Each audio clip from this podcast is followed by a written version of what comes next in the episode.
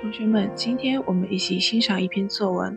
我最要好的朋友，盼盼是我最要好的朋友，他家就住在我家的对面，我们是好邻居，也是从小在一起玩耍的好朋友。他很能干呢。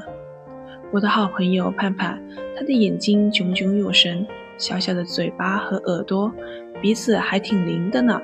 一见到我就会笑着跟我打招呼。盼盼的自理能力非常强，他的爸爸妈妈都在外地工作，每天晚上至少要到九点钟才能回到家。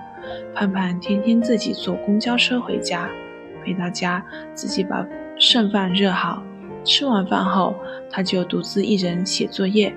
还记得有一次，我想叫他一起出去玩，就在窗户边大喊：“盼盼！”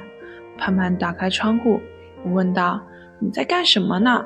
他说：“我等会儿要去帮妈妈买菜。”我想，他和我都才九岁，就一个人出去买菜，这不是很危险吗？我见到盼盼开了门，提着篮子走出小区。过了一会儿，我看见他提着满满一篮子的菜，一蹦一跳，平安无事的回来了。我的好朋友盼盼是不是很能干呢？